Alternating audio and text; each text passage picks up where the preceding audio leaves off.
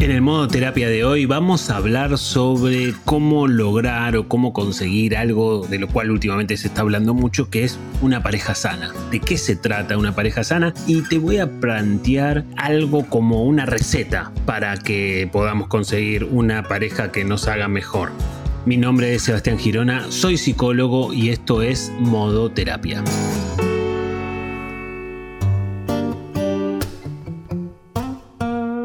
Últimamente escucho y por supuesto también uso el concepto de pareja sana como una lógica de pensar una relación que se sostenga en el tiempo y que se sostenga bien en el tiempo, ¿no? Digamos que, lo cual estemos contentos, que una pareja se sostenga en el tiempo no necesariamente quiere decir que sea sana porque a veces se sostiene desde distintos lugares que no que quizás puedan ser no muy sanos, entonces está bueno poder pensar de qué se trata y cuáles son los ingredientes necesarios para que tu pareja se convierta en eso, ¿no?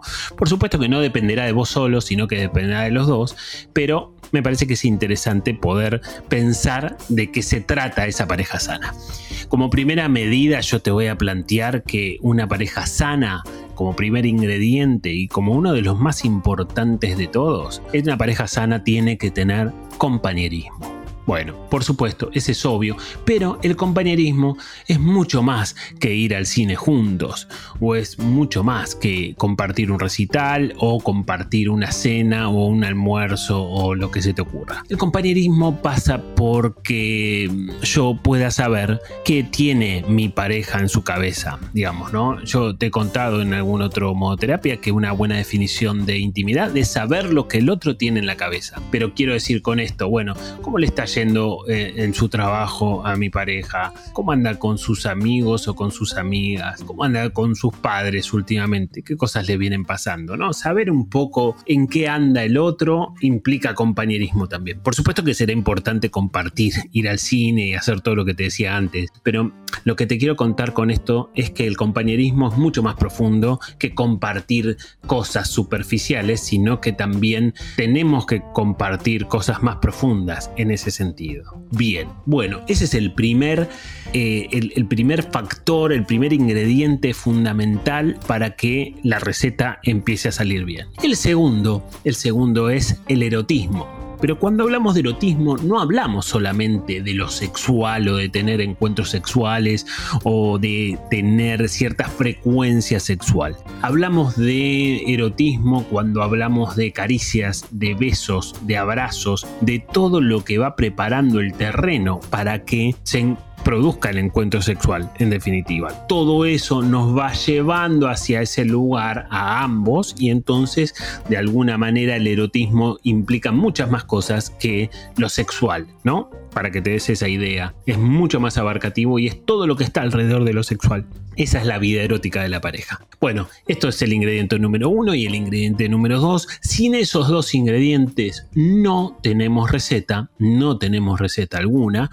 Y entonces me parece que es interesante que te puedas plantear si en tu pareja están funcionando estos ingredientes. Si no están funcionando, habrá que ver qué pasa con cada uno de ellos, pero me parece que es interesante poder saber que esos tienen que estar, esos ingredientes no los podemos reemplazar por otros ingredientes. Y si te falta alguno de los dos, yo de alguna manera me preocuparía, depende cuánto te falte.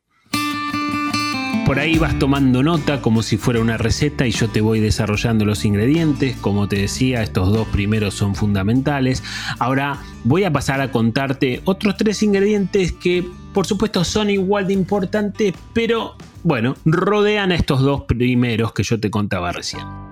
Antes de continuar, quiero contarte que yo formé un equipo de terapeutas. Si alguno de los temas que tocamos acá en modo terapia te generan la necesidad o las ganas de empezar una terapia, puedes enviar un mail a equipo gmail.com y ahí te van a contar cuáles son las condiciones para hacer la terapia. Si estás de acuerdo, yo te voy a hacer virtualmente la entrevista de admisión. Y a partir de la entrevista de admisión siempre está bueno poder pensar qué cosas te pasan y quién del equipo puede abordar las cosas que te pasan. No solamente por la escuela que tienes, sino también por las características personales de ese terapeuta, que si escuchas modoterapia, para mí una cosa es tan importante como la otra. Además del equipo, quiero contarte también que si te gusta modoterapia, quizás estás escuchando porque te gusta, podés seguir a modo terapia, apretar el botoncito en Spotify de seguir. Eso primero le sirve al podcast y después también te sirve a vos porque te van a ir avisando qué cosas, qué capítulos vamos subiendo y qué novedades tiene modo terapia para vos. Y además también están estas famosas estrellas que yo siempre te cuento que puedes calificar al podcast y saber un poco de qué va eh, o me, yo me entero de qué va tu gusto o me entero de si los temas que voy eligiendo te sirven o no te sirven.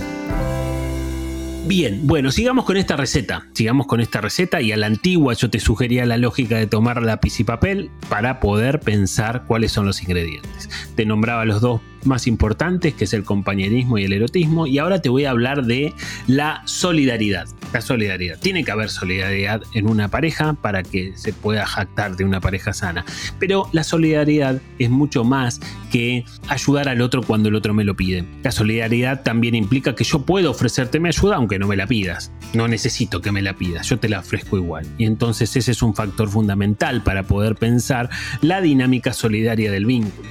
Y por supuesto, ayudar en lo que sea, en lo que aparezca, en algo cotidiano, en algo más general, en algo más importante. Bueno, la solidaridad, por supuesto, tiene que ser recíproca entre los dos integrantes del vínculo. Otro de los ingredientes que quiero plantearte, de alguna manera está cercano a la solidaridad y se trata de la influencia. ¿De qué hablamos cuando hablamos de influencia, hablamos de hacerle caso al otro, digamos. Suponete que tenés un problema en tu trabajo, venís con una dificultad que no la puedes resolver solo, no la puedes resolver sola y de alguna manera lo charlas con tu pareja. Bueno, tu pareja te dice, che, yo haría tal cosa, porque no haces tal cosa, porque no hablas con tal, anda por este lado, parate en este otro lugar, cambia de lugar con respecto a lo que estás haciendo, etcétera. Te puede decir cualquier cosa. Bueno, la influencia es poder recibir lo que mi pareja me dice. básicamente traducido sería darle bola, o sea, eh, hacer, tomar un poco lo que el otro me dice. Por supuesto, adaptado a tu estilo, adaptado a tus formas, no quiere decir que yo haga exactamente lo que me dice, pero ser permeable al otro, ser permeable al otro, poder recibir lo que el otro me sugiere, porque bueno, es mi pareja, por algo es mi pareja, se supone que hay un respeto también para que yo considere que lo que el otro me dice tiene un peso y tiene un valor. Entonces la influencia tiene que estar presente en la relación porque obviamente es un factor fundamental. Y además también quiero contarte que em, de alguna manera eh, nosotros los hombres somos más difíciles para recibir la influencia nosotros los hombres creo que somos más deficitarios en términos de vínculos y entonces a nosotros nos cuesta más. La mujer en general suele recibir más fácilmente la influencia y eso me parece que habla, habla bien de, de ella, digamos, en ese sentido.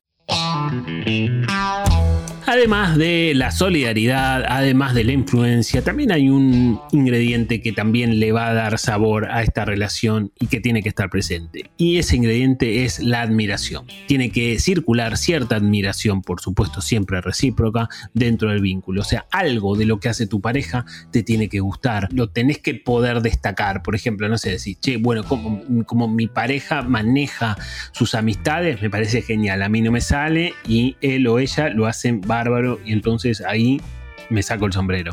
O decís, no sé, cómo resuelve los conflictos que tiene en el trabajo, me parece espectacular, porque en definitiva la, la admiración presenta la posibilidad de enriquecernos, de que yo aprenda algo del otro y que por supuesto el otro aprenda algo de mí. Y entonces desde esa lógica está buenísimo que circule cierta admiración sin que llegue a ser, sin que llegue a ser idealización por el otro, sin que tengamos a nuestra pareja en un pedestal, porque si tenemos a la pareja en un pedestal, aparece un gran riesgo en todas las relaciones que es la asimetría, ¿no? El síndrome del jefe y el empleado, que hace poquito hicimos un capítulo de eso. Entonces desde ese punto de vista me parece que está bueno tener cuidado para que puedas darte cuenta que algo admiras, pero eso no quiere decir que el otro te parezca un ídolo o una ídola. Estos son los cinco ingredientes fundamentales para que tu pareja sea una pareja sana. Pero viste que todas las recetas tienen un toque. Todas las recetas, esas recetas ricas de tu abuela, de tu mamá,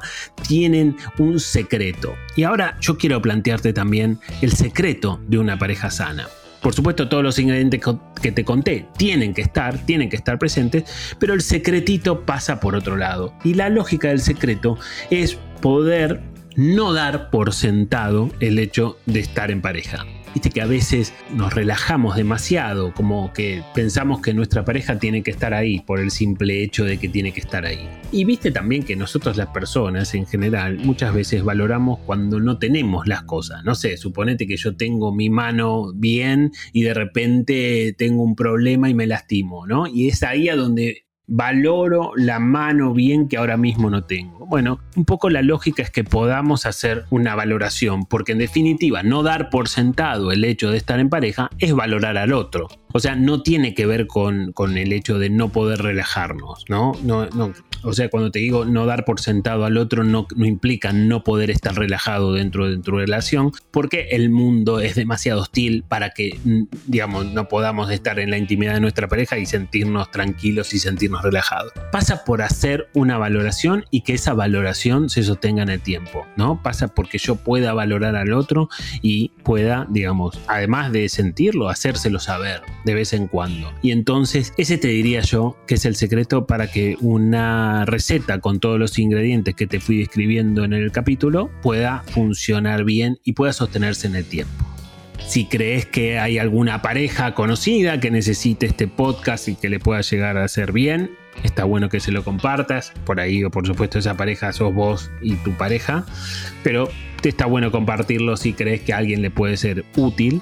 Si crees que tenés alguna historia o algún tema para sugerirme al podcast, que muchas veces se sugieren temas y que están buenos para desarrollar, me podés enviar un mensaje a, través de Instagram. Mi Instagram es arroba Sebastián Girona y ahí podemos charlar un poco acerca del tema que estás pensando que quizás pueda llegar a servir en el podcast. Ojalá que te haya gustado este capítulo, ojalá sobre todo que te sirva lo que te cuento sobre la receta para una pareja sana y ojalá también que puedas escuchar el próximo capítulo.